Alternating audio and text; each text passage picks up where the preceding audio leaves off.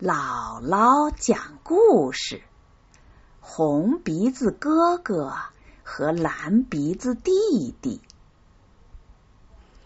严寒两兄弟，一个叫红鼻子哥哥，一个叫蓝鼻子弟弟。他们俩在旷野里游逛，手拉手，一步一步向前蹦。蓝鼻子弟弟对红鼻子哥哥说：“红鼻子哥哥，咱们何不寻个开心，让人挨挨冻呢？”红鼻子哥哥说：“蓝鼻子弟弟，要是想让人挨冻，咱们就不应该在旷野里游逛。田野整个被雪覆盖上了，所有的大路给掩埋了。”谁也不会步行走到这里，也不会骑马乘车走过这里。咱们还是快点到松林里去吧。那儿虽然空地少一些，但是有意思的多。在路上总可以碰到个人。说到做到，红鼻子哥哥和蓝鼻子弟弟跑到松林里去了。他们一边跑一边找乐趣，脚蹦蹦跳跳，手不时弹弹松树和云山。老云山树林被他们弹得咯嚓咯嚓的响，小松树林被他们弹得咯吱咯吱的响。他们跑过松软的雪地，雪地上就结起一层冰壳。如果有一棵小草从雪底下探出头，他们只消吹一口气，立刻就使它仿佛布满了珍珠。他们听见从一个方向传来铃铛的声音，从另一个方向传来板鼓的声音。发出铃铛声的是一位老爷乘车过来了。发出板鼓声的是一个庄稼汉赶雪橇过来了。红鼻子哥哥和蓝鼻子弟弟开始考虑和商量，谁去追谁，谁去动谁。蓝鼻子弟弟年纪小一些，所以他说：“我去追庄稼汉吧。”可以快一点把他冻死。他身上的短外套很旧，打了补丁，帽子上尽是窟窿，脚上除了一双树皮鞋之外，什么都没穿。他好像是去砍柴的。哥哥，你的力气比我大，你去追那个老爷吧。你瞧，他身穿着熊皮大衣，头戴着狐狸皮帽。脚蹬狼皮靴，我怎么对付得了他呢？我可对付不了。红鼻子哥哥只是嘲笑他：“弟弟，你还年轻，好吧，就依你吧。你去追庄稼汉，我去追老爷。傍晚的时候，我们碰头。”就可以知道谁的工作容易一些，谁的工作困难一些。那么，再见吧，再见，哥哥。他们呼哨一声就跑了。红鼻子哥哥跑到了那个老爷那儿，他穿着皮大衣，戴着皮帽子，穿着皮靴。捂得严严实实的，可是红鼻子哥哥一下子就钻进了他的皮大衣里去，又钻进他的帽子，钻进皮靴，拼命的动他。这个老爷一会儿缩成团儿，一会儿把衣服裹得严严的。他想，我一动不动。连一个关节都不动弹，那就不怕冻了。其实呢，才不是这样呢。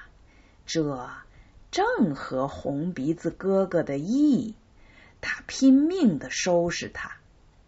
等马车进了城，这个老爷已经冻得半死了。蓝鼻子弟弟呢？他去追那个庄稼汉了。庄稼汉赶着雪橇去打柴，在半道上，蓝鼻子弟弟就想动他，可是他一点也不害怕，嘴里还直骂着：“可恶的严寒长，可恶的严寒短。”蓝鼻子弟弟甚至难过起来，他动手掐那个庄稼汉，还打他。不过，这样取乐的时间并不长。庄稼汉到了地方，走下雪橇，用斧子砍起柴来。蓝鼻子弟弟想：这下我可以动他了，就钻进了他的短皮袄，开始动他。可是庄稼汉只顾抡着斧子，只见木屑向四面飞扬。他居然出汗了！蓝鼻子弟弟一看情况不妙，在短皮袄里待不住了。后来庄稼汉身上都冒蒸汽了，蓝鼻子弟弟只好赶紧逃命。他心想：怎么办呢？这个庄稼汉还不停的干活。他不但不冷，还热起来了。这时候有个机会了，这个庄稼汉脱下了短皮袄。蓝鼻子弟弟这下高兴了，他想：哼，你等着吧，现在我可要让你看看我的厉害。短皮袄整个湿透了。蓝鼻子弟弟钻进去，把它冻了个梆梆硬。他想，这回你穿上试试看。庄稼汉干完活，向短皮袄走去。蓝鼻子弟弟别提有多高兴了，心想：这回乐子可大了。庄稼汉瞧了瞧，然后。对着严寒就破口大骂起来，什么难听的话都骂到了。蓝鼻子弟弟想：你骂吧，骂吧，反正你受不了我。庄稼汉不光骂，他还找了一根长长的、有很多节的大木头，朝着短皮袄就乒乒乓乓的乱敲起来。一边敲着短皮袄，一边还不住口的骂着。